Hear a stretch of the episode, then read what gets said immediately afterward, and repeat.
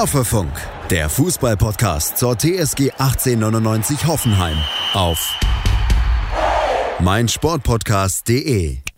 Heute ist ein ganz besonderer Tag für den Hoffefunk. Bereits Anfang der Woche haben wir ein Interview mit TSG-Legende Alexander Stolz aufgezeichnet. Er hat uns dabei 50 Minuten lang Einblicke in seine lange und wechselhafte Karriere gegeben, die niemand ergoogeln könnte. Dabei haben wir einen reflektierten, zielstrebigen und sympathischen Fußballer und Menschen kennenlernen dürfen.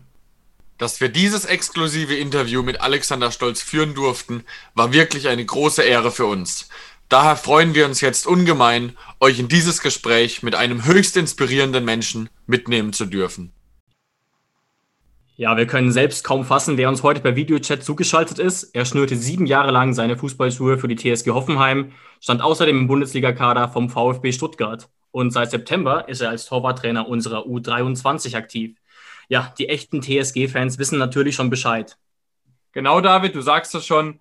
Nicht nur er ist heute stolz, sondern auch wir sind stolz, dass er heute unser Interviewgast ist. Herzlich willkommen, Alexander Stolz. Ja, vielen Dank äh, für die Einladung. Ich freue mich, bei euch im Podcast zu sein und bin gespannt auf eure Fragen. Das ist doch, das ist doch sehr schön. Also wir gucken zunächst mal so ein bisschen in die Gegenwart aktuell. Du hast ja auch schon sehr viel hinter dir im Profibereich. Ähm, aber uns wird natürlich zunächst mal interessieren, wie es momentan so bei dir läuft. Du bist ja jetzt Torwarttrainer unserer U23. Die eingefleischten TSG-Fans wissen das ja schon. Nachdem du im September deine Karriere dann doch relativ spontan beendet hast, wie ist denn jetzt so dein Fußballalltag momentan? Ist ja auch vielleicht ein bisschen anders mit Corona gerade. Ja, absolut. Also wie gesagt, äh, durch Corona hat sich jetzt äh, diesbezüglich nur äh, das geändert, dass wir in kleinen Gruppen oftmals trainieren. Ja, wie überall auch die Abstände einhalten müssen. Aber mein Alltag als Trainer ist natürlich etwas länger wie als Spieler. Das heißt, Vorbereitung, Nachbereitung, Trainermeetings auch über Zoom gehören nun dazu. Und es ist absolut ein anderer Alltag, den ich davor jahrelang eigentlich gewöhnt war. Was mich jetzt persönlich interessieren würde, weil ich gucke auch immer ganz interessiert deine Instagram-Stories, äh, wo ich sehe, dass du auch eine sehr schöne Morgenroutine hast und du immer sehr, sehr lange mit deinem Hund spazieren gehst. Und auch, was mich jetzt interessieren würde als leidenschaftlicher Fitnessstudio-Gänger, ist dieses Fitnessstudio, was du da hast, ist es bei dir zu Hause? Also hast du dir da quasi deinen dein Traum erfüllt und so ein Garagenteam für dich gemacht? Ja, also absolut. Es ist mittlerweile schon ein kleiner Running Gag, meine Morgenroutine. Ich habe einen Hund, einen Husky-Labrador-Mix, der relativ viel Auslauf braucht. Und da ich meistens den ganzen Tag unterwegs bin, äh, ja, gönne ich mir dann morgens immer, früh morgens gegen halb sechs, sechs dann meine Morgenroutine meistens mit ihm zusammen. Ja, er braucht dann seinen Auslauf, ich habe dann meinen Ausgleich und kann mir dann schon ein bisschen den Kopf zerbrechen, was ich dann im Training mache mit den Jungs. Hm, das ist eigentlich so, ja. Seit ein paar Jahren die Morgenroutine, wo mich schon der ein oder andere ein bisschen dann aufzieht. Ähm, ja, und äh, dahingehend äh, hat sich dann äh, über die Jahre eigentlich meine Garage dann äh, zu einem kleinen Fitnessstudio entwickelt. Fing ja schon ganz früh an bei, ja, bei, beim Elternhaus äh, mit einer kleinen Handelbank im Keller. Habe das dann alles mitgenommen und äh, mittlerweile ist es ja in meiner Garage dann etwas äh, größer geworden. Ja. hat sich mit der Zeit alles angesammelt und äh, zum einen natürlich auch ein kleiner Vorteil, vielleicht gerade in der Corona-Krise, da kann ich dann daheim, wann ich möchte, äh, ja, trainieren und muss keinen Abstand anhalten, ich muss keine Maske anziehen und habe dann dort meine, meine eigenen Regeln. Bin dann natürlich auch für mich, ähm, kann dann diesbezüglich auch früh morgens schon trainieren, später abends trainieren. Äh, ich, ich nerv dann keinen. Und äh, das ist ja mein äh, Garage-Gym, wo ich mich dann auch fit gehalten hatte in der Zeit, als ich auch verletzt war, ja, dann nochmal extra Schichten schieben musste. Und ähm, ja, also wie gesagt, Morgenroutine mit dem Hund und die Garage ist 24 Stunden dann für mich geöffnet, wenn ich noch ein bisschen Zeit und Lust habe, dann was zu machen. Ja, das stelle ich mir auf jeden Fall gerade jetzt während Corona extrem einfach vor für dich, dass du da einfach quasi runtergehen kannst in die Garage und dich da fit kannst. Ja, auf jeden Fall. Das hat mich auf jeden Fall persönlich interessiert, wie du das da schaffst, persönlich so fit zu bleiben. Ja, ja, genau. Gerade auch, man kennt ja immer so ein paar Leute, die dann richtig drunter leiden, dass sie gar nicht trainieren können jetzt gerade, weil die halt es brauchen. Und das ist natürlich dann wahrscheinlich ganz gut für dich gewesen. Ich würde nur sagen, also das eine ist natürlich, ja klar, ich, ich, ich kann es machen daheim, ich, ich habe das ja.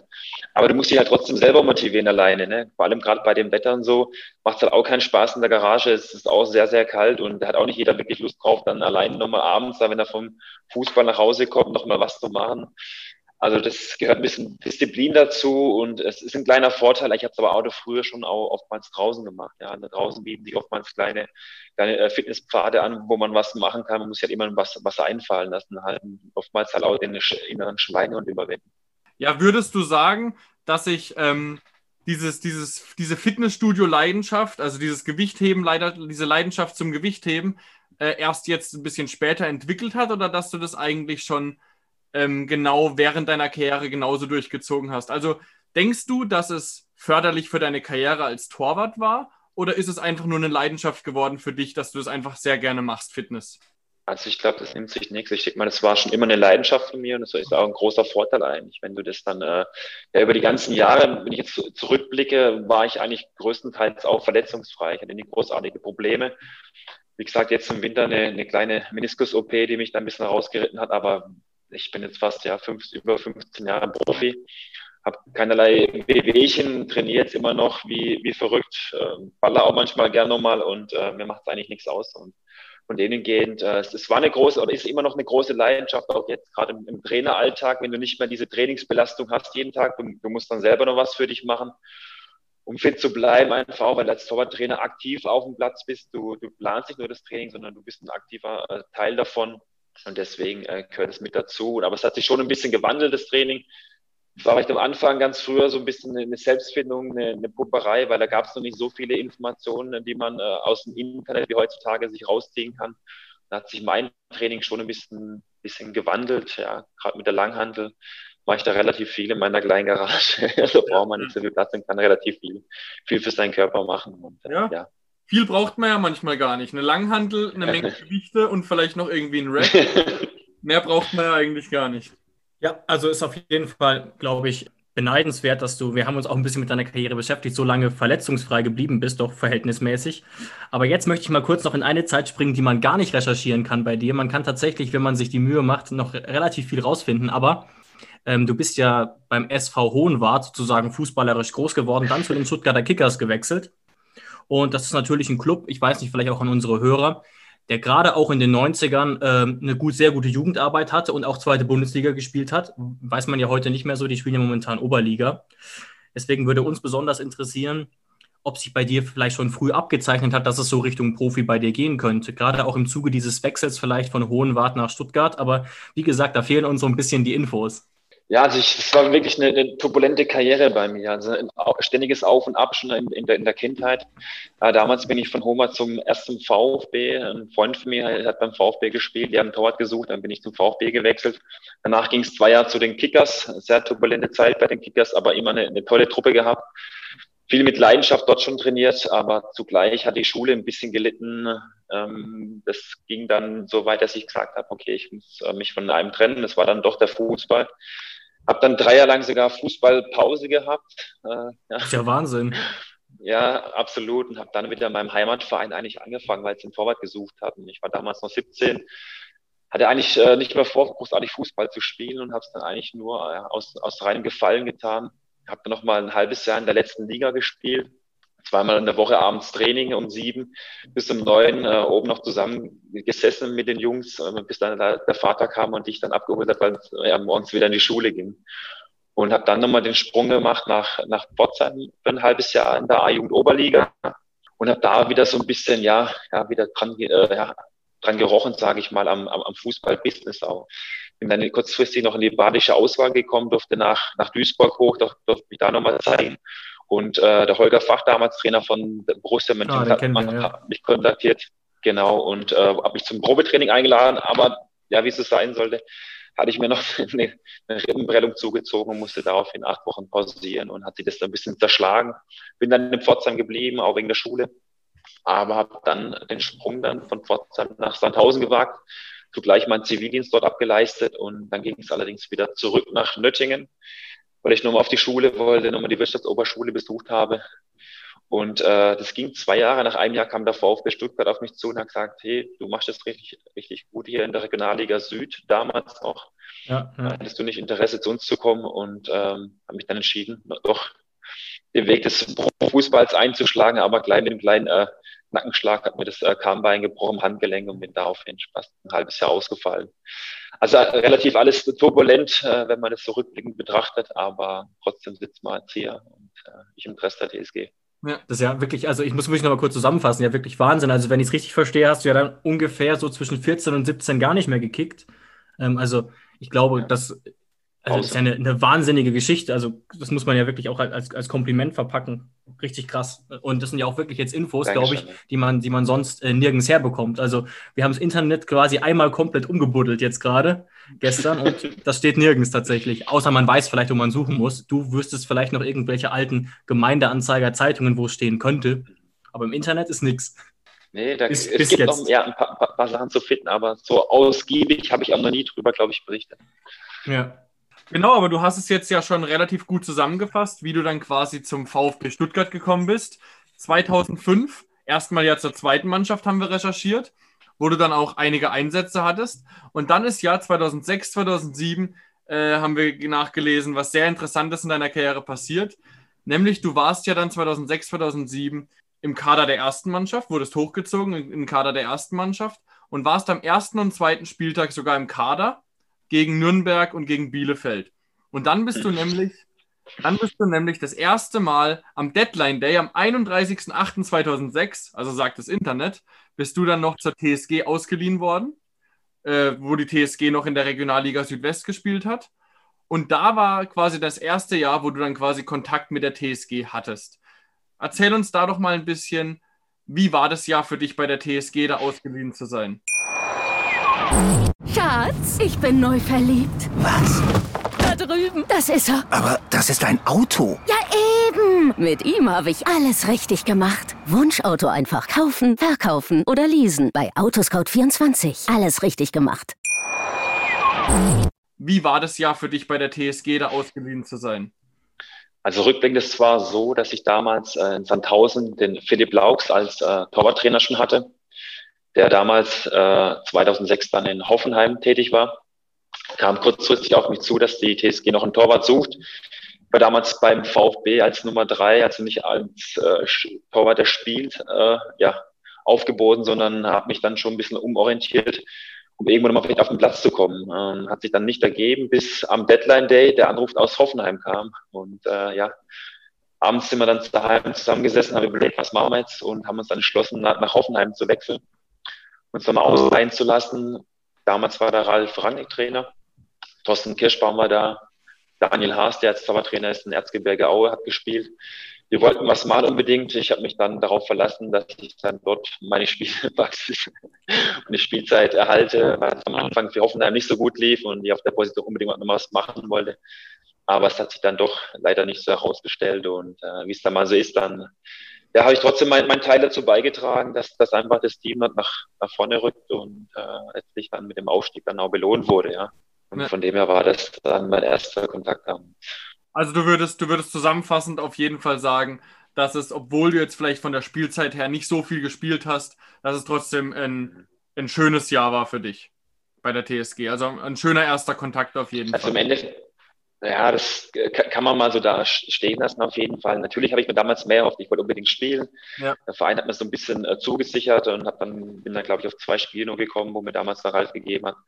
Ähm, sportlich natürlich nicht erfolgreich, aber im Nachhinein betrachtet er auch, wenn man dann gerade zurückblickt, damals dann auf das Jahr 2013, als ich dann äh, nach Hoffenheim kam, war es auch vielleicht ein bisschen dem geschuldet, dass ich schon mal 2006 hier aufgeschlagen habe und man wusste, wer der Alexander Stolz ist.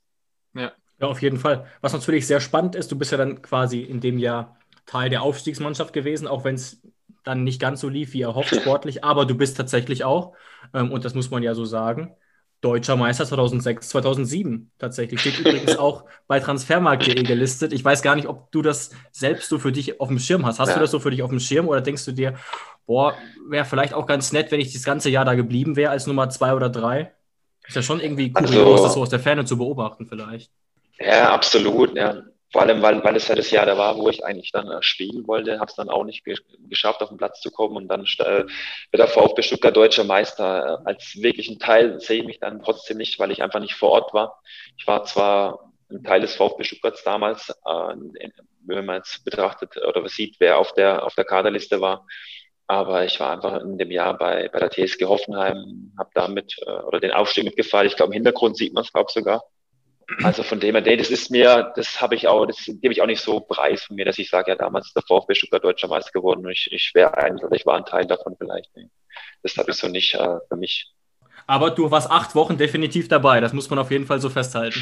ja. das heißt, ich, ich war dabei, ja, aber ich habe daheim äh, ke keine Schale stehen, keine Schale. Äh, auf dem Papier für deinen Transfermarkt-D-Eintrag kann dir aber die deutsche Meisterschaft auf jeden Fall niemand mehr nehmen. Das bleibt dafür immer.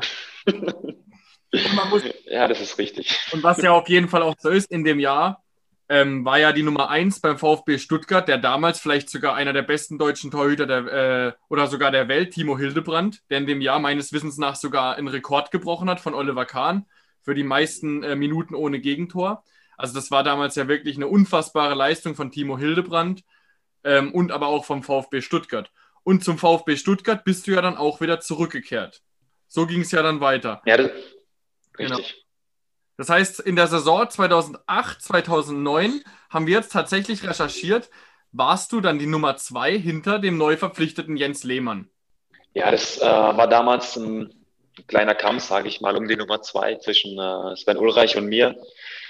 Äh, Tim Hildebrand, eine Legende in Stuttgart, hat sich damals entschieden äh, zu gehen und äh, der Verein hat dann auch, der Raphael Schäfer war ja auch noch äh, beim VfB Stuttgart damals für ein Jahr ja.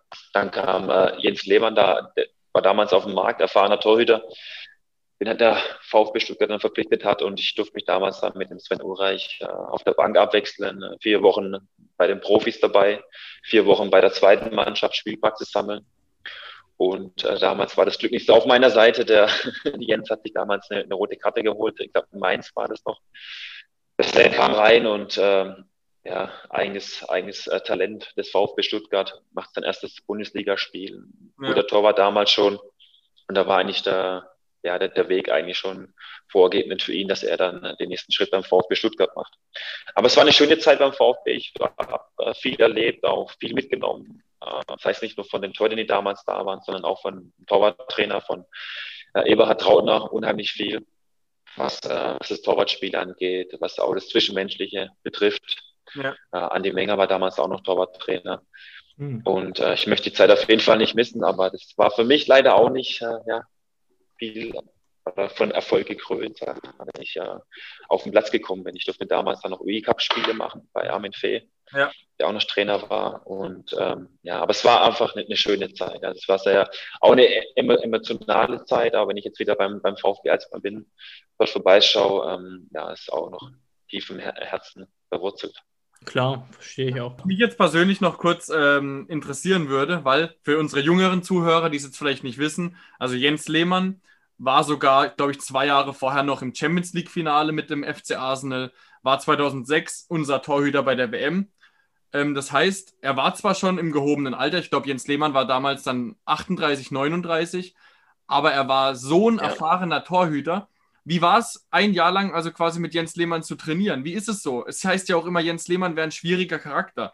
Wir sind ja jetzt so ein bisschen unter uns, da kannst du ja jetzt so ein bisschen aus dem Nähkästchen plaudern. Hast, konntest du ja. lernen also, jemandem wie Jens Lehmann oder ist er eher ein schwieriger Charakter? Nee, schwierig überhaupt nicht. Also er hat, hat seine eigene Art, da muss man auch äh, klarkommen, zurechtkommen. Ist überhaupt kein Problem gewesen, vor allem für uns junge Torhüter was absolut äh, sehenswert zu sehen, wie jemand so professionell trainiert, also vor dem Training sich vorbereitet auf das Training, im Training, wie, wie fokussiert er war und auch nach dem Training, ne, was gerade so die Regeneration angeht. Das ist das schon ein paar Jahre her, da war man noch nicht so weit, wie man aktuell ist. Mittlerweile wird ja alles Mögliche angeboten, von äh, Yoga bis was weiß ich, ja. was wohin gehend. Und äh, Jens hat da schon alles ein bisschen äh, nochmal eine Stufe höher gestellt, was auch das, äh, gerade was, was Essen nach dem Training betrifft und so da hat er sehr, sehr, sehr professionell agiert und äh, da konnte sich das Sven und ich mir auf jeden Fall was abschauen von ihm. Und auch, ich muss auch sagen, es war ein toller Charakter, weil er halt, wie gesagt, er war sehr, sehr fokussiert. Äh, jede Kleinigkeit war wichtig, jedes Detail war wichtig einfach. Und ähm, er war auch das, das, das Sprachrohr der Mannschaft damals. Das glaube ich, ist auf jeden Fall ein Charakter. So viel ist sicher. Definitiv. Gleichzeitig muss man ja auch sagen, also das ist jetzt so unter, unsere Interpretation gewesen. Klar, die Zeit war nicht ganz so einfach für dich, weil du natürlich gespielt hättest ganz gerne mal. Wobei natürlich, du hattest diese zwei UI-Cup-Einsätze, aber auf eine Art war das ja schon so ein Durchbruch ein bisschen, weil du hast dich, du hast es geschafft, dich in dieser Zeit zu etablieren, regelmäßig im Bundesliga-Kader zu stehen. Und das ist ja auch, also kommt ja nicht von ungefähr, gerade auch mit dem VfB, der eine starke Reserve hat. Oder würdest du das anders bewerten, rückblickend? Nee, rückblickend ist es absolut richtig betrachtet. Äh, was mir vielleicht so ein bisschen immer in die Quere kam, waren auch dann die, die vielen Trainerwechsel. Also ich muss mich immer mhm. wieder neu zeigen. Ich hatte jetzt nicht die, die vielen Spiele wie vielleicht andere junge Torhüter, die in U-Nationalmannschaften ihre Spiele gemacht haben, danach zig äh, Spiele hatten, sondern ich war nicht der, der Keeper, der eigentlich immer über seine Leistungen im Training sich äh, ja, gezeigt hat auch. Und es war halt dann auch schwierig, wo dann damals dann noch Christian Groß dann kam, äh, dann auch viel auf Statistiken Wert gelegt hat. Und wenn du dann einen Keeper dabei hast, der einfach nicht die, die Spiele in der Vita hat, dann hm. ist es einfach schwer. Und es war damals dann auch an, an der Zeit für mich dann auch, äh, ja, den VfB Stuttgart dann zu verlassen. Aber so ist es halt einfach im Fußball. Ja. Es ist einfach ein Auf und Ab. Und ähm, ja, damals war es dann halt so weit, dass ich dann gesagt habe, okay, ich äh, breche meine Zelle beim VfB Stuttgart ab und versuche mich dann nochmal bei einem anderen Verein. Ja, der VfB ist ja auch vielleicht auch an unsere Hörer der Verein in den letzten 15 Jahren mit den meisten Trainerwechseln. Ich weiß gerade gar nicht, wie viele es waren, aber das ist der absolute Wahnsinn. Und eben auch schon in der Zeit, von der Alex gerade redet, ähm, kann ich mir vorstellen, dass das schwierig ist, ja. Okay. Ja, ja, absolut, definitiv. Also es waren, es waren äh, so viele Trainerwechsel und äh, gerade wenn du junger Keeper bist oder äh, sagen wir mal, damals war ich dann, glaube ich, Mitte, Mitte 20, 26 und äh, du musst dich immer wieder zeigen und äh, es, es war sehr, sehr schwierig. Aber das war ja, das begleitet mich eigentlich meine, meine, meine Karriere äh, durchgehend, ja, dass ich immer wieder, immer wieder aufs Neue halt mich, äh, mich zeigen musste. Oftmals nicht im Spiel, sondern einfach immer im Trainingsalltag. Und das war, glaube ich, eine große Herausforderung, die ja auch nicht jeder vielleicht so gemeistert hätte. Und du hast es ja gerade eben. Auf jeden Fall. Ja, du hast es ja gerade eben schon angedeutet. Ähm, deine Zeit beim VfB Stuttgart hat sich dann dem Ende zugeneigt. Du wurdest dann ähm, zur Rückrunde 2011, 2012 noch für ein halbes Jahr, bis dann noch zum KSC gewechselt für ein halbes Jahr, wo es dann aber auch nicht so ganz funktioniert hat. Und dann bist du nämlich, und das war, glaube ich, wahrscheinlich ein ganz wichtiges Jahr in deiner Karriere, 2012, 2013 warst du ja dann ein Jahr vereinslos. Wo wir dann auch ein interessantes Interview gelesen haben mit dir äh, beim Südkurier, dass du da so weit warst, dass du sogar schon äh, geplant hast, da in der Phase Polizist zu werden. Erzähl uns doch mal, und, und jetzt im Nachhinein muss man sagen, okay, du bist jetzt kein Polizist, wie wir sehen können. Du hast, obwohl dieser schweren Phase 2012, 2013, es geschafft, über viele, viele Jahre noch Bundesliga-Torwart zu sein, bist jetzt immer noch im Fußball aktiv. Nimm uns so ein bisschen mit in dieses, in dieses Jahr, was da in dir passiert ist und wie du es dann quasi rausgeschafft hast aus diesem Loch. Ja, also gerade nochmal, wie ich es gerade eben schon erwähnt habe, ich habe damals dann beschlossen, beim VfB Stuttgart äh, die Zelle abzubrechen, eine neue Herausforderung zu suchen. Der Karlsruher SC kam damals auf mich zu, die waren in der zweiten Liga hinten drin, wollen auf der Torhüterposition was machen. Ich war gerade im Trainingslager mit dem VfB 2 in der Türkei. KSC war eine Woche später da und äh, ich habe dann dort eine Woche lang mittrainiert, durfte mich zeigen. Der KSC wollte mich unbedingt haben für die Rückrunde.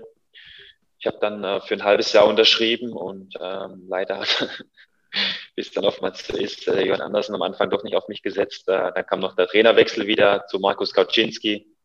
Genau. Und äh, Dirk Olleshausen hat dann die letzte, das letzte halbe Jahr dann äh, durchgespielt. Ähm, ist auch, auch ein guter Torwart, überhaupt gar keine Frage. Ähm, nur für mich war es einfach ärgerlich, weil er, der Verein mir signalisiert hat, sie wollen unbedingt was machen auf der Position mich dann trotzdem nicht äh, zum Zuge kam. Und äh, ja, dann war das halbe Jahr vorbei. Wir sind leider mit dem KSD damals abgestiegen.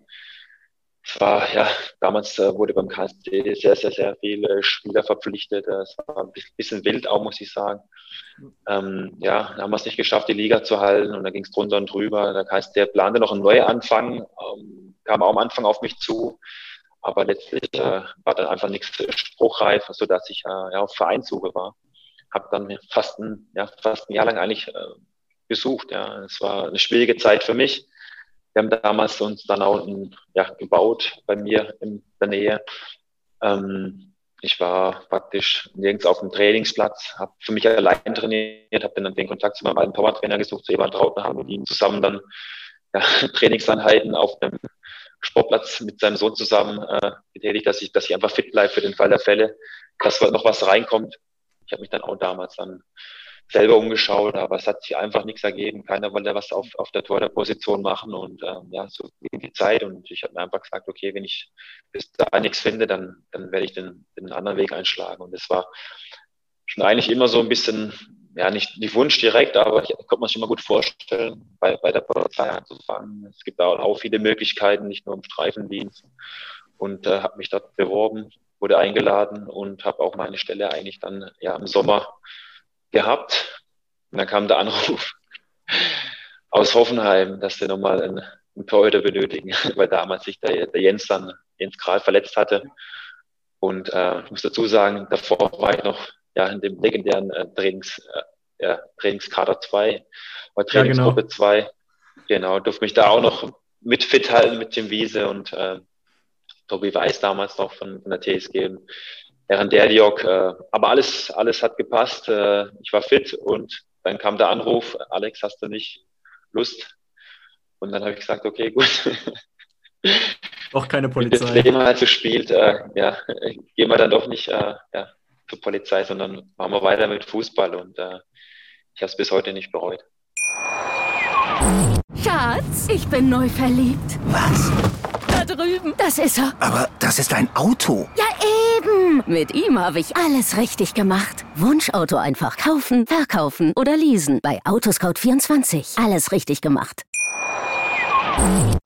Ja, und das ist ja im Prinzip so dein entscheidendes Jahr, weil da, das ist ja eigentlich sehr beeindruckend, weil wir haben nachgelesen, du hast dann nur einen Einjahresvertrag bekommen und wir sehen, dein Vertrag wäre sogar noch bis 2021 gelaufen. Wir wissen ja, du bist jetzt Torwarttrainer, aber das ist ja wirklich äh, eine grandiose Geschichte. Fast ein Jahr vereinslos und dann quasi sieben Jahre noch Vertrag und auch meistens äh, im Bundesligakader oder oft im Bundesligakader. Ja, richtig, absolut. Ne? Das war damals ein bisschen, bisschen Glück für mich, aber, aber man muss manchmal auch zur richtigen Zeit am richtigen Ort sein. Und ich denke mal, auch wenn ich nicht so ehrgeizig äh, gewesen wäre bei der ganzen Karriere, dann hätte ich vielleicht auch schon da nach dem halben Jahr gesagt, okay, das war's einfach, weil du bist äh, heute im gestatteten Alter, hast nicht viele Spiele, wer, wer verpflichtet dich dann noch mal vielleicht? Aber ich habe es irgendwie, ich, ja, ich habe irgendwie einfach daran geglaubt und ähm, dann gab mir einfach Markus Gisdol diese, diese Möglichkeit, dann wieder auf den Platz zu kommen und äh, ja, ein Jahresvertrag, du sagst es schon, ja. Also bisher hatte ich immer nur ein Jahr unterschrieben, das erste Mal, wo ich jetzt etwas länger unterschrieben habe. Aber ich habe mich dann einfach jedes Jahr durchgebissen und äh, habe damals dann auch letztes Jahr dann, nee, dieses Jahr dann gesagt, ähm, U23 mache ich sehr gerne noch, weil ich einfach noch aktiv sein möchte. Ich möchte einfach gerne auch noch den Jungs was beibringen, weil es unheimlich viel Spaß macht, bei Wind und Wetter auf dem Platz zu stehen. Und habe dann zugleich auch gesagt, ich möchte aber auch noch Kinder ausbilden. Da kam dann die U14, U15 für mich in Frage die ich dann äh, bis vor kurzem noch trainiert habe. Und äh, dann kam einfach dieser Cut durch die mit dem Abgang von Dennis Neudau nach Nürnberg äh, kam der Verein auf mich zu, wo ich mir das nicht vorstellen könnte. Und äh, natürlich, also ja, lieben gerne. Ja. Und äh, ich darf zum Glück noch ab und zu mal mittrainieren, wenn ein Keeper benötigt wird. Und von dem her ist es für alle eine, eine Win-Situation, denke ich mal. Auf jeden Fall. Ja, und wie du richtig sagst, manchmal muss man einfach zur richtigen Zeit am richtigen Ort sein und etabliert sich da. Man sieht es ja immer noch in der Bundesliga, wie oft dann plötzlich Torhüter ihre Chance bekommen. Und tatsächlich am, äh, in der Saison, in deiner ersten Saison bei der TSG, und zwar am 6.4.2014 in Berlin, warst du dann zur richtigen Zeit am richtigen Ort und hast beim 1 zu 1 gegen die Hertha dann tatsächlich ähm, 17 Minuten Einsatzzeit bekommen, weil sich eben das Tails verletzt hat. Und jetzt kann man natürlich sagen, okay, du hattest natürlich danach auch ziemlich Pech, dass eben, oder was heißt Pech, dass Olli Baumann eben sehr, sehr äh, fit war immer seine komplette Karriere. Aber jetzt muss man es mal von der Seite sehen. Vom 2012, 2013, vom fast angehenden Polizisten, plötzlich ein halbes Jahr stehst du auf dem Bundesliga-Feld und gibst dein Bundesliga-Debüt. Muss doch ein unfassbarer Moment für dich gewesen sein, oder? Ja, gut, man muss ja sagen, äh, Kuhn ist damals ausgefallen mit einer bösen Verletzung. Ja, Schienbeinbruch, ähm, ne? Das richtig, also großartig freuen konnte ich mich dann an dem Moment auch nicht. Ich muss aber sagen, ich war relativ entspannt. Also ich habe es ich hab's richtig genossen, dann tatsächlich mal zu spielen. Und ich kann eigentlich nur jedem äh, an die Hand geben, äh, trainiert, arbeitet an euch, denn es ist einfach ein geiles Gefühl. Es ist echt ein geiles Gefühl, in der Bundesliga auf dem Platz zu stehen. Und es hat echt wirklich, wirklich lange gedauert. Es waren jetzt zig Jahre eigentlich, bis ich mal das erleben durfte. Und natürlich ist es schade, dass es nur bei diesen paar Minuten war, aber ich ein Bundesligaspieler. auf, auf jeden Fall. Und es hat sich gelohnt, es hat sich absolut gelohnt, äh, immer dran zu bleiben, immer, immer dran zu glauben.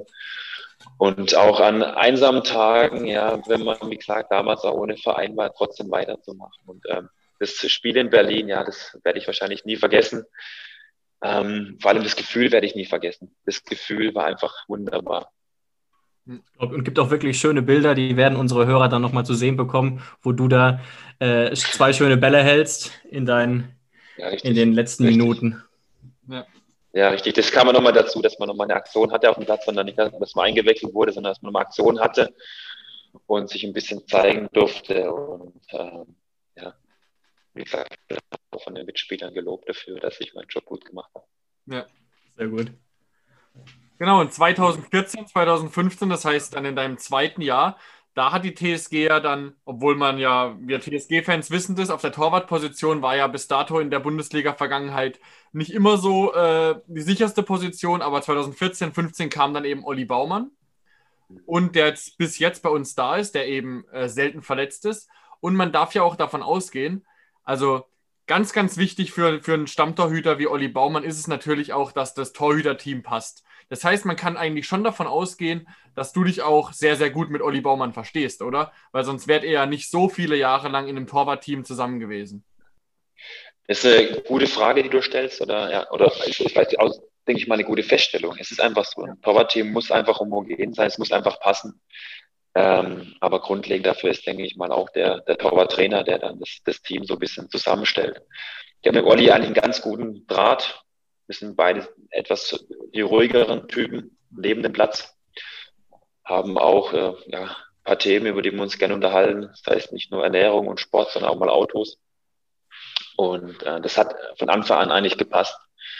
Auch von seinem Torwartstil her kommt er mir da ein bisschen entgegen, was, was die Ausbildung äh, angeht. Und äh, da gleichen wir uns etwas. Und äh, ich denke mal, ihm tut's ganz gut, dass er mich so ein bisschen hatte, der gerne mal die ein oder andere Übung mehr gemacht hat, die ein oder andere Wiederholungszahl nach oben geschraubt hat und immer auf dem, auf dem Gaspedal stand. Ich denke mal, das ist auch wichtig, wenn du, wenn du ein Einser bist, wenn du, wie bei uns bei der TSG eigentlich äh, von vornherein, wo es klar ist, wer spielt, wer auf der Bank sitzt, wer hinten dran ist, dass du einfach dann nicht sagst, okay, ich bin jetzt die Nummer drei und gehe ich mal zum Training und mach, mach mal ein bisschen, sondern dass du dann einfach immer wieder Vollgas gibst. Und das äh, hat, denke ich mal, auch Molly gut getan die letzten Jahre. Ja. Und äh, nicht, äh, ja, Nichtsdestotrotz ist er einfach auch, denke ich mal, so ein erfahrener Torwart, der auch dann selber weiß, was, was er zu tun hat, wenn ich jetzt nicht mehr da bin. Ja, und das können ja auch nicht alle. Also ich, ich will jetzt keine total äh, Fernprognosen treffen, aber es gibt ja zum Beispiel einen sehr talentierten Torwart, der jetzt mehrmals sich zum Beispiel äh, Duellen stellen musste oder dann die Nummer zwei war und der dann total versagt hat. Also es gibt mehrere von diesen. Ah, jetzt fällt mir gerade der Name nicht ein, Jonas. Hier, das Torwarttalent vom HSV. Pollersbeck. Ja, du meinst das, Pollersbeck, ja. Also ich will jetzt nicht ihn persönlich angreifen, aber du weißt, was ich meine. So Leute, die, die brauchen diese Sicherheit und wenn sie dann wirklich auch als Nummer zwei beißen müssen oder Nummer drei beißen müssen, rutschen sie immer weiter ab, schaffen es nicht mal mehr in den Kader der zweiten Mannschaft und deswegen ist es, glaube ich, auf jeden Fall eine Leistung, trotz dieser klaren Hierarchie dann immer weiter ähm, bis zu haben. Ja, ja, absolut. Absolut, ja, das ist richtig so. Aber wie gesagt, es gehört auch dazu, dass der, gerade bei uns, der Michael Rechner, der das Team zusammenstellt, hat da auch ein Auge drauf, wer da reinpasst, welche Charaktere reinpassen und welche Talente da auf jeden Fall mit in, beispielsweise jetzt auch dieses Jahr mit äh, Luca Philipp, wer da oben dazu stoßt, wer dann den nächsten Schritt machen kann. Und es ist enorm wichtig einfach, Klar. dass du halt nicht nur ein, ein Auge hast äh, für, für, für den Keeper an sich, sondern für das ganze Paket, das er dann mitbringt eigentlich und wo er vielleicht nicht nur heute steht, sondern wo er vielleicht in den nächsten ein, zwei Jahren stehen kann dann. Jetzt wollen wir uns mal noch zunutze machen, wie viele Jahre du jetzt tatsächlich bei der TSG immer warst. Und was uns als TSG-Fans natürlich in den letzten zehn Jahren brennend interessiert. Du hast Höhen, du hast Tiefen miterlebt bei der TSG. Ähm, es war ja das, es gab ja das Jahr, wo, wo Markus Gistol uns 2012, 2013 noch in die Relegation gerettet hat, wo wir gegen Kaiserslautern gewonnen haben. Dann haben wir zwei Jahre im Mittelfeld irgendwo rumgedümpelt, achter, neunter Platz. Und dann gab es dieses Jahr 15, 16, dieses ganz besondere Jahr, wo wir eigentlich schon sicher abgestiegen wären. Markus Gistol war, glaube ich, 20 Spiele oder so da, hatte eine unterirdische Quote auf einmal, war kaum zu erklären. Dann kam eben Hüb Stevens, hatte auch nicht eine viel bessere Quote, musste ja dann aus gesundheitlichen Gründen ähm, zurücktreten oder kürzer treten. Und dann kam eben Julia Nagelsmann. Julia Nagelsmann rettet uns quasi vor dem Abstieg, vor dem fast sicher geglaubten Abstieg. Und danach 16, 17, 17, 18, also die goldenen Jahre unter Julia Nagelsmann. Was uns natürlich interessiert, du sozusagen als, als Zeuge des Teams damals, was da passiert ist. Was ist, was ist damals mit dem Team passiert, dass auf einmal sowas passieren konnte unter Julian Nagelsmann? Das interessiert uns natürlich alle brennend. Es ist oftmals so, ne? ein neuer Trainer bringt äh, einen frischen Wind rein, neue Dinge rein, neue Taktik rein, neue Ansprachen. Es hat mich auch schon beim VfB so begleitet, dieses Phänomen. Es war oftmals so äh, das neue Wesen gut kehren. Aber für Julian spricht einfach, dass er ja, ein, ein Paket mitbringt. Ja. Also nicht nur, was das, äh, die Taktik angeht, die er uns mit an die Hand gegeben hat, sondern auch gerade der Alltag einfach, das, das Miteinander, das war, war, war enorm. Ne? Der, der hat jedem Spieler das Gespräch gesucht war immer darauf, immer für einen Spruch zu haben und äh, ja, hat die gewisse Leichtigkeit wieder mit reingebracht, aber halt auch einen klaren Plan, wie wir halt vorgehen wollen. Und das hat einfach genau zu dem Zeitpunkt einfach gepasst das war nicht nur der Athletiktrainer, der, der, der, der Videoanalyst, sondern das war einfach, ja, das war ein rundum gelungenes Team, das da uns wieder nach, nach, nach vorne getrieben hat und wie gesagt uns einen klaren Plan an die Hand gegeben hat. Aber auch gerade, ähm, was auf dem Fußball ja verloren geht, ist gerade so das Zwischenmenschliche. Und das hat da einfach perfekt gepasst mit dem Julian damals. Ja, also wenn ich das kurz zusammenfassen kann, Julian Nagelsmann wusste eben ganz genau, was er menschlich euch in diesem Moment geben musste. Gerade eine Mannschaft, die fast am Boden liegt. Aber auch, was natürlich jetzt mittlerweile klar ist, auch wer Julian Nagelsmann die letzten Jahre beobachtet, Julian Nagelsmann lässt auch einen sehr, sehr anspruchsvollen Fußball spielen. Also er weiß ganz genau, was er will. Sonst hätte, hätten es ja nicht diese Phänomene gegeben, dass zum Beispiel ein Benjamin Hübner wird verpflichtet und ich glaube, David, das war doch so, dass Benjamin Hübner die ersten 10, 15 Spiele überhaupt keine Rolle gespielt hat, bis er eben bei Marc Uth war das ähnlich. Bis er bei, dieses, Schulz, bei Schulz auch. Genau, bei Schulz, bis er dieses System Julian Nagelsmanns äh, verinnerlicht hatte und eben das auf den Platz bringen konnte. Und auf einmal waren gestandene Bundesliga-Stammspieler, die komplett anders aufgetreten sind als davor, bei Gladbach, bei Ingolstadt, bei sonst was. Also es, es muss ja schon auch ähm, ein krasser Taktikfuchs sein, Julian Nagelsmann, oder? Ja, absolut. Äh, also ging manche Sitzungen gingen auch länger oder gerade in der Halbzeitpause, da wurde das äh, Spiel nochmal schnell auf die Leinwand äh, projiziert und uns an der Hand gelegt, wie wir jetzt vorgehen sollen. Und ähm, aber es war oft so, gerade nach, nach Niederlagen, hat er uns einfach den, den Plan nochmal gezeigt und hat, hat uns aufgezeigt, dass wir uns nicht daran gehalten haben, obwohl es da steht und hätten wir das gemacht, hätten wir gewonnen. Ne? Also er wusste oftmals ganz genau, wie er wie er gegen welchen Gegner eigentlich spielen muss und welchen Spieler er auch auf welcher Position bringen muss. Und gerade äh, Benny Hübner eine ex extreme Entwicklung gemacht, also ja. verrückt eigentlich. Äh, wichtiger, ganz wichtiger äh, Teil der Mannschaft gewesen, vor allem an Dinge auch äh, nach Standards. Ne? Benny Hübner war brutal gefährlich nach Standards. Ich weiß nicht, wie viele Kopfballtore er erzielt hat, aber das war ein ganz wichtiger Eckpfeiler eigentlich bei uns hinten drin. Ja, krasse Entwicklung. Kam ja damals Benny Hübner irgendwie für 800.000 hat dann ganz schnell seinen Marktwert äh, verzehnfacht. Und es ist tatsächlich auch heute noch so. Also, wenn man, wenn man Spiele der TSK guckt, wenn da nicht gerade ein Benny Hübner auf dem Blatt steht oder ein Ermin Bicacic, ähm, dann, dann wird es keiner per Kopf beim, beim, Kopfballspiel. Also, man kann eigentlich als TSG-Fan schon sagen: Okay, Eckball kommt rein, entweder Benny Hübner oder Bicacic, weil äh, das sind eben die Spieler mit dem krassen Kopfballspiel. Deswegen ganz krasse Entwicklung da auch von Benny Hübner. Ja, absolut, absolut, da kann ich dir noch recht geben. Ja.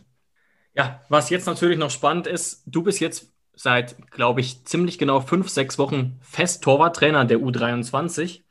Und das ist natürlich spannend. Du hast dich wahrscheinlich auch schon jetzt die letzten Jahre ein bisschen damit beschäftigt. War klar, dass du diese Bahn einschlagen würdest, wenn sie sich dir bieten würde? Oder dachtest du, ja, vielleicht doch Polizei oder ich lasse mich überraschen? Aber also gab es den klaren Plan für dich? Also es gab keinen hundertprozentigen Plan den gab es nicht, aber es war schon immer die Überlegung da, den, äh, ja, den, den Trainerschein zu machen, aber nur als, als Torwarttrainer, weil man einfach das Torwartspiel unheimlich äh, liegt, das äh, Miteinander mit, mit, mit einer kleinen Gruppe, mit den Torhütern. Da war schon immer die Idee da, nach der Karriere zu sagen, okay, ich schnupper da mal rein. Ähm, es ähm, hat sich jetzt einfach angeboten durch das, dass der Vertrag auslief. Ich zugleich aber nochmal als Spieler aktiv sein sollte. Ich wollte es ja auch noch unbedingt. Und so durfte ich meine erste Erfahrung bei der U14, U15 sammeln, weil ich auch sagen muss, ich habe schon mal vor knapp fünf Jahren die U12, U13 trainiert und äh, habe da schon so ein bisschen äh, Blut geleckt, sage ich mal, als, ja. als Trainer und äh, habe es jetzt praktisch ab, ab Sommer dann offiziell gemacht. Und es war schon für mich auch selber interessant zu sehen, wenn man jungen Spielern was an die Hand gibt und sie es dann auch in kurzer Hand umsetzen, wie das einen dann auch als Trainer glücklich machen kann. Also nicht nur als Spieler auf dem Platz eine, eine, eine Parade zu haben, die einen glücklich macht, sondern auch, wenn du jungen Spieler etwas vermittelst. Und äh, dann kommt eine Szene im, im Training, wo er es dann sofort umsetzt. Und äh, auch das hat mich dann, dann schnell glücklich gemacht. Da wusste ich eigentlich, das könnte in, wirklich tatsächlich der, der Weg für mich sein, nachher dann auch Vollzeit äh, Trainer zu sein. Und äh, jetzt hat sich, wie gesagt, diese Möglichkeit äh, ergeben bei der TSG gleich sofort äh, dort einzusteigen. Und ich habe es ja einfach beim, die Möglichkeit beim Schopfe gepackt. Also relativ spontan sozusagen, dass sich das dann ergeben hat.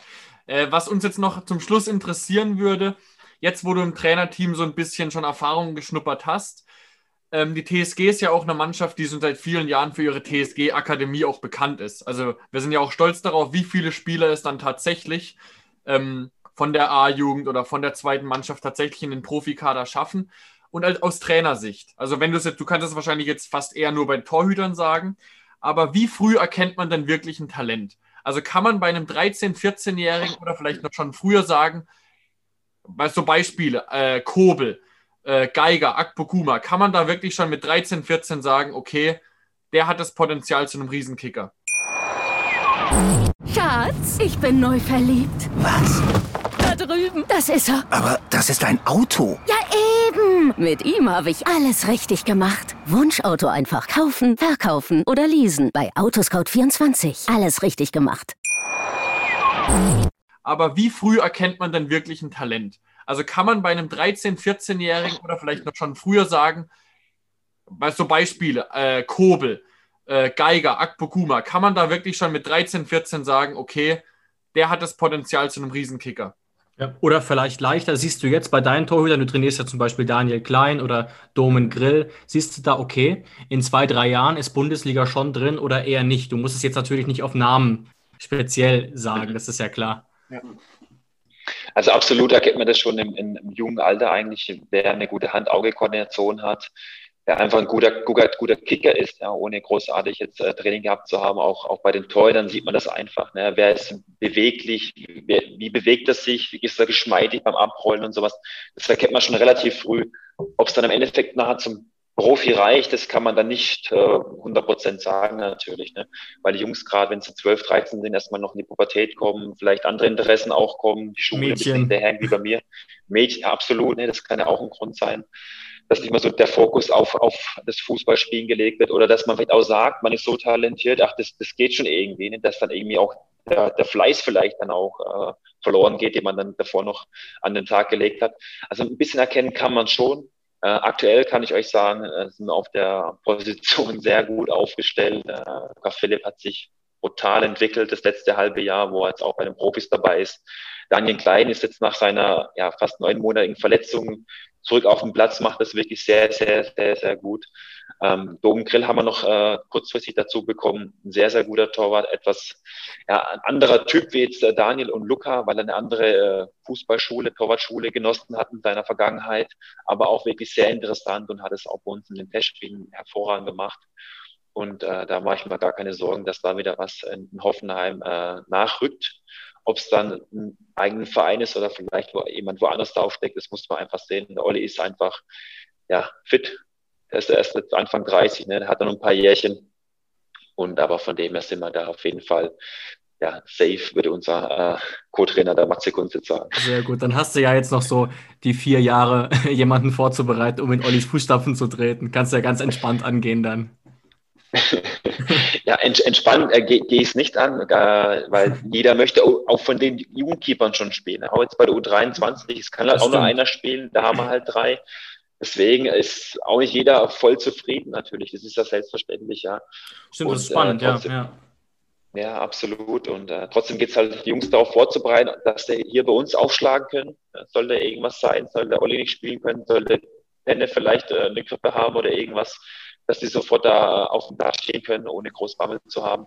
Aber natürlich auch für den einen oder anderen Keeper reicht es vielleicht dann auch nicht oder macht den, ja, den, den Weg über einen anderen Verein und dass er da einfach dann auch gefestigt dann sich präsentieren darf oder auch ja, auf, auf, auf dem Spielfeld, dass man vielleicht auch sagt, oh ja, klar, ist ein Keeper aus Hoffenheim, das erkennt man einfach an der Handschrift. Ja. Ja, das sind wirklich sehr interessante Einblicke, die man da auch so von der U23 ähm, sieht. Und wir hoffen natürlich, dass es genauso weitergeht, gerade jetzt, wo solche TSG-Legenden wie du oder auch Saliovic da am Werk sind.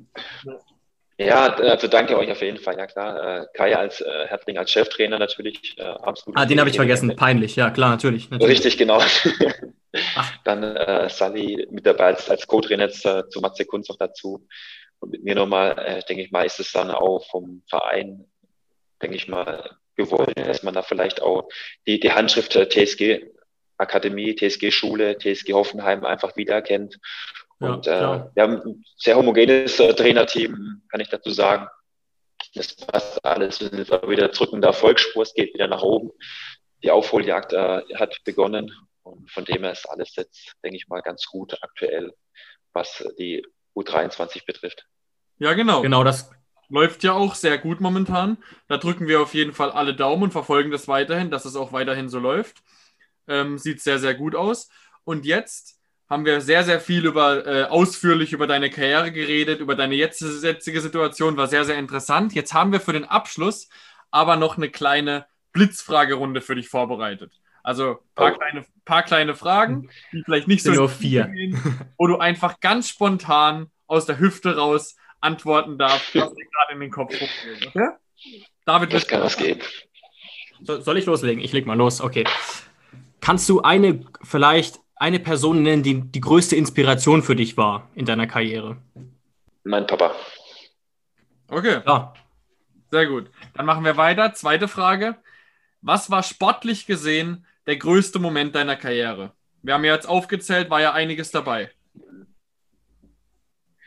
Also ich kann jetzt nicht den größten Moment äh, wirklich ben, ben, ja, benennen. Es war mit Sicherheit wahrscheinlich dann schon Hertha Beste Berlin damals das Spiel.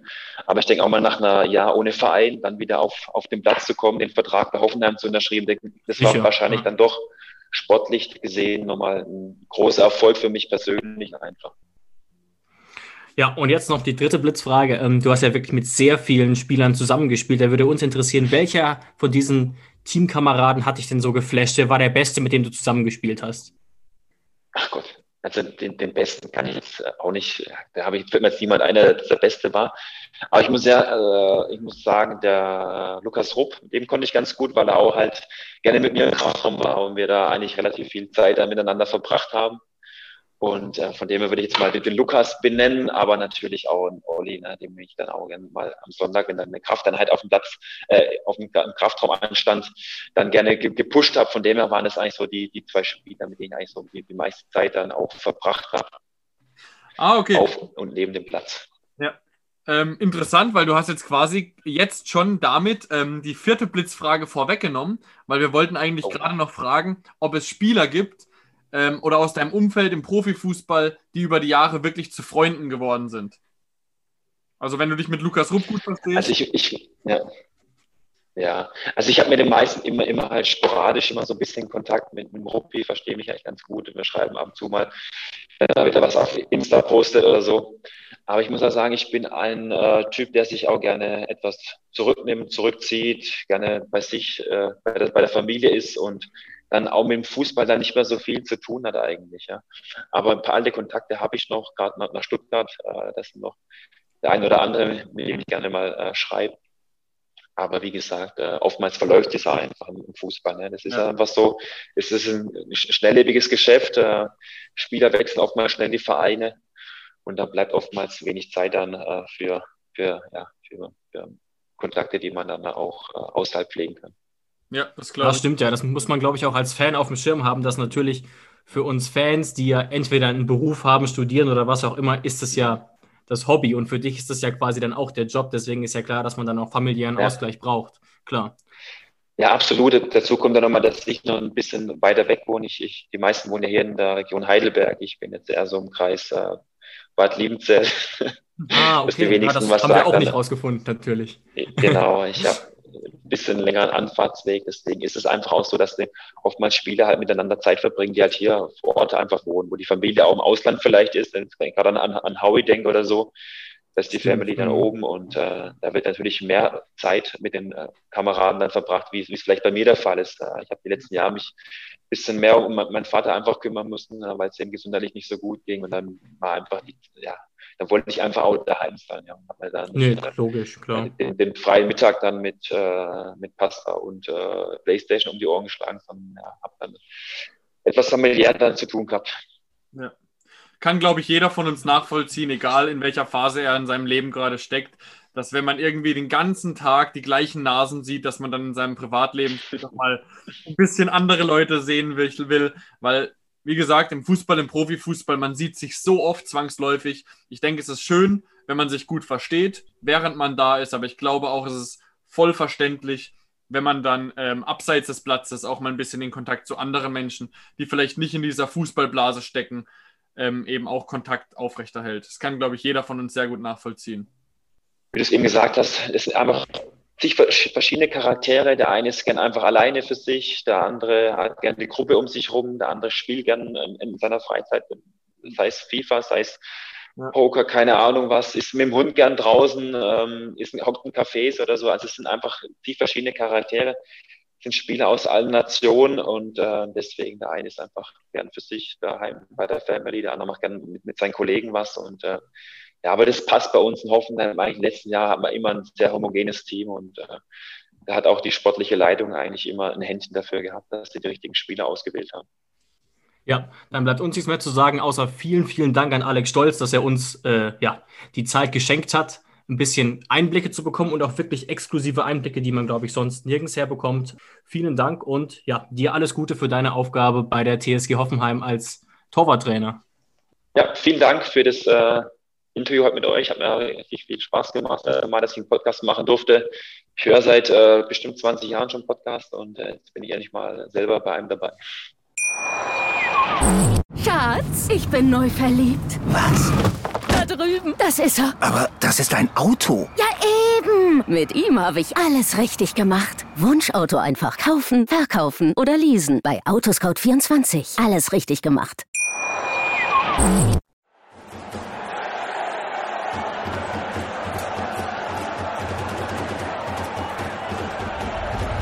Hoffefunk, der Fußballpodcast zur TSG 1899 Hoffenheim auf meinsportpodcast.de.